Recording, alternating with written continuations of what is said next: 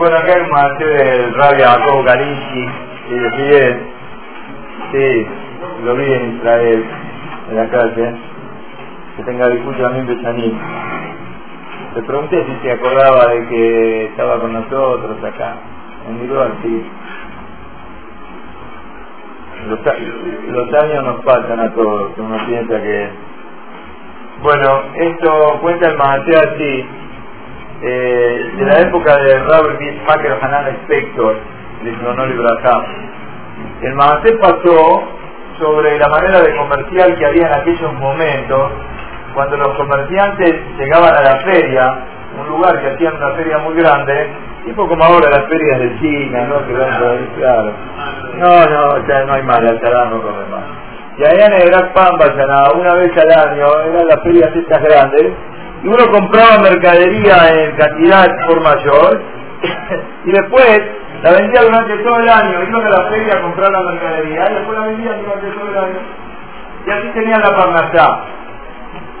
Había una pareja de pobres, marido y mujer, que vivían en un pito, y dijeron, bueno, vamos a hacer como estos comerciantes, y vamos a comprar la mercadería en la feria para ir vendiéndola durante el año, en día poquitito por menos, vamos a ganar. Bueno, ¿de dónde sacan la plata para juntar, para ir a comprar a la feria? Juntaron monedita por monedita para tener y para ir a comprar. Durante muchísimo tiempo estuvieron comprando. Se ahorraban este, los gastos de la casa, e incluso las pequeñas cosas no las compraban. Eh, y no solamente eso, sino que encima pidieron plata prestada de los vecinos, porque saben que al final esto va a ser un negocio redituable y este, van a poder eh, pagar las deudas que tienen y van a poder vivir bien y demás. Finalmente pudieron conseguir una cantidad de plata rescatable, respetable, y así es que el marido le dijo a la señora, anda vos a que a la feria, encargate de comprar la mercadería. Muy bien.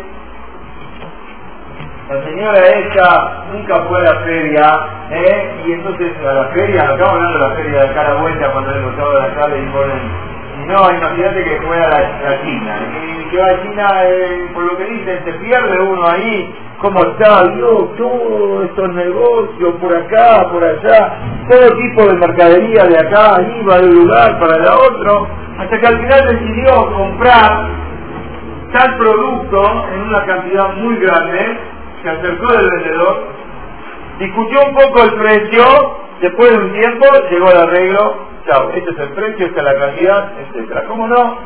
El vendedor empezó a preparar la mercadería para que se la pueda llevar la mujer y la mujer sacó la billetera, o mejor dicho, quiso sacar la billetera para pagar. Cuando quiere sacar la billetera, no la encuentra. No encuentra la billetera. No hay como ahora transferencia, eh, el giro. No, ¿dónde estaba la plata? La plata está en la billetera. Empieza a buscar la billetera, va a que a ninguno de nosotros nos pase una cosa así. Empezás a buscar la billetera, ¿qué pasó la billetera? No está la billetera, se vuelve loco. Se vuelve loco. Desapareció, la billetera no está. Busca de un lado y del otro, hay lo que hacer. Se perdió la billetera. Empezó a gritar y a llorar. ¿Cómo hago? Perdí la billetera, perdí la billetera, ya no la voy a encontrar. ¿Cómo le cuento a mi marido lo que pasó? ¿De qué vamos a vivir ahora? ¿Cómo voy a devolver toda la plata que pedí prestada? ¿Se llama Yehud o no se llama Yehud? ¿Eh? La señora está viendo Yehud, ¿saben lo que es Yehud? En este momento ella dice, la plata desapareció del mapa, no la encuentro nunca más. De repente escucha de la otra punta de la feria gritos de una persona que está gritando. Se acerca a ver lo que pasa. Hay una persona que dice, encontré una billetera llena de plata. Ah, se tranquilizó. Digo, bueno, ahora me ayudó me mandó a este hombre que me va a devolver la billetera. Se acerca a este hombre, estremecida, y le empieza a dar de la pero el tipo, yo que necesito tu verajos. La ignora completamente. Y sigue hablando este hombre, me volví millonario de un minuto para el otro. La mujer le dice, no, perdón, perdón, la billetera es mía. El hombre le contesta, sí, tiene razón. En un momento era tu billetera, pero ahora la plata es mía. Hay un día, el que encuentra una verdad, una cosa perdida, en un lugar donde hay goín, pasan de un lugar para el otro goín, aunque sea que tenga un simán, la billetera tenga una marca o algo, ¿qué pasa? ¿De quién es? Es el que la encuentra. ¿Por qué? Porque justamente al haberla perdido en un lugar público de tanta gente que va caminando, uno normalmente que dice, ya lo mismo que pasó a esta señora, chao, no la recupero nunca más. Pues que él dijo, eh, Morenari estaba enseñando hoy en la escuela en Iquitá, era muy mal en Iquitá, sí, este, favor me decía, ah, ahí, si tiene sin más, si no tiene sin más. La cosa es que la perdiste en un lugar, vos perdiste una billetera de la calle Florida, ¿verdad? ¿Qué haces al minuto que te diste cuenta que la perdiste? ¿Qué decís? No es al minuto, a los dos minutos, chao, no la, no nunca más. Imagínate la feria en China, lo que será. Chao, ya está. La mujer le dice, espera, yo la verdad no sé cómo son la, la voz de Hashabat verdad, de volver algo que uno perdió. Pero esa mujer sigue gritando y dice, la billetera es mía, el hombre le dice, no, la billetera es mía. Dice, bueno, vamos a rap. Hombre dice, escúchame, ¿qué quieres que vayamos de rap? ¿Para qué vamos a ir de rap? Una cosa que uno más uno es dos. Todo el mundo sabe que cuando uno pierde algo en un lugar público como esto, es el que lo encuentra. Entonces, ¿para qué tenemos que ir? Dijo, mira, yo te digo, insistió, insistió, dijo, bueno, está bien, ¿qué problema? Vamos, a vamos a ver, vamos a preguntar al de que va a ir, es el que la encontró. Llegaron del rap, y la mujer se pone pobre a llorar y le dice a Rab todo lo que pasó. Que mi marido me mandó a qué, a comprar la mercadería y se me perdió la billetera. Y el que la encuentra dice que es de él y no me la quiere devolver.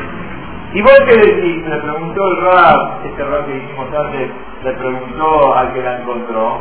Y le dijo, mire, es una cosa muy clarita, la billetera apareció en un lugar público, el lugar público, así, usted está le dijo Mario Hanan, ah, vos creías que era así, pero no es así. Le tenés que devolver la billetera a la mujer.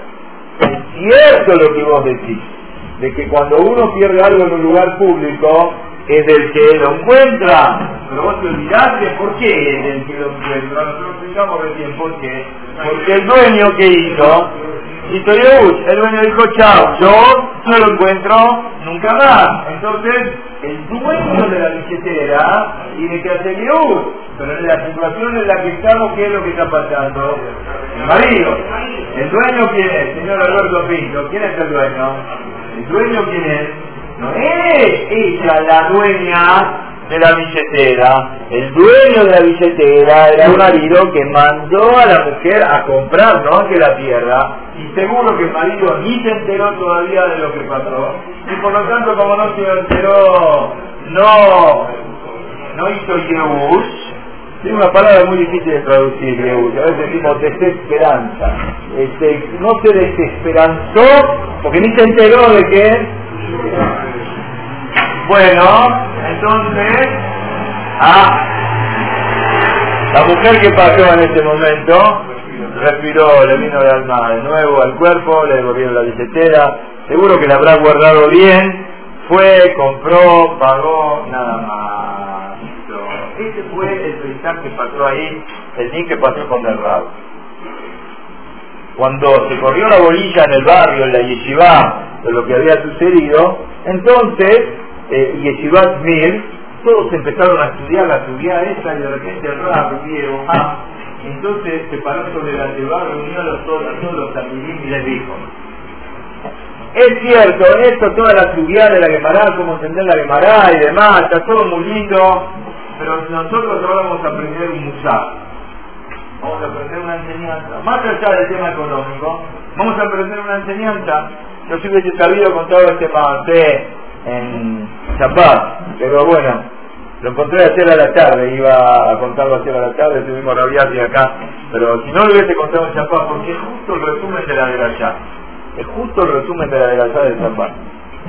Akadosh Barujú nos dio a cada uno de nosotros fuerza y poder y nos dio el mejor regalo que hay, que es la vida, para que la dediquemos a hacer mismos, a hacer descuidos, a hacer maldito bien, y así de esta manera vamos a tener ahora mamá. El mejor regalo que Boreolam nos dio es la vida.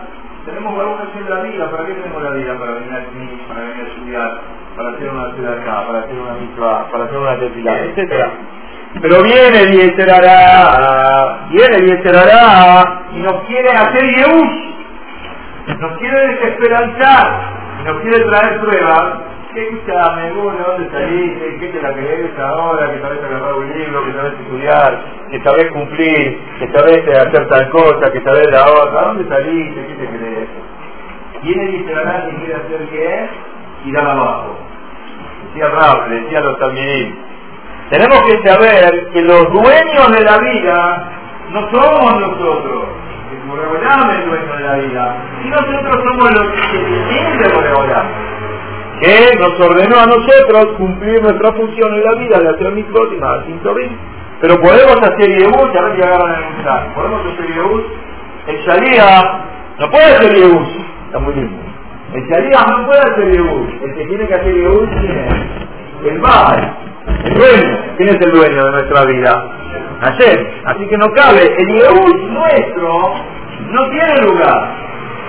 ¿Sí? A veces, ¿qué pasó? Uno tropieza con algo, quiere hacer algo y no le sale, dice, bueno, ya, yo no es para mí, yo no puedo estudiar, yo no puedo cumplir. No, por más que hagas ese yehú, ese yehú no tiene fundamento, no tiene razón de ser, no tiene motivo, no tiene valor, no sirve absolutamente para nada, porque no somos nosotros los dueños. Y este es el mensaje que dio el Rab en la yeshiva de mí, que lo tenemos que eh, trasladar a cada uno y uno de nosotros este, como que el, Gará lo quiere hacer a la persona, le quiere hacer este, Satán, hacer creer que ella no puede, que ya no sirve, que cómo va a empezar, que una vez empezó a cumplir, después se cayó, empezó a venir al niñar y después ¿qué pasó? Dejó de venir, se quedó dormido, empezó a cuidarse de no hablar en la Hatará y ¿qué pasó? Vino uno, le insiste, vino el otro, una vez intenté, la otra vez intenté, y al final no me salió, y entonces yo ya está, yo ya estoy jugado,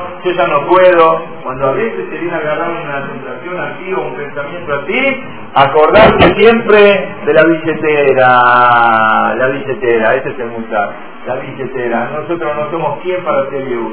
Aunque no te salió, igual hay que seguir adelante, siempre hay que seguir y siempre está la puerta abierta porque nosotros no somos los dueños de Yehud, es por Eolán, el Badapay, nosotros somos los Sherejim. De paso también, cuidemos la billetera, que la billetera no se pierda y que no se caiga.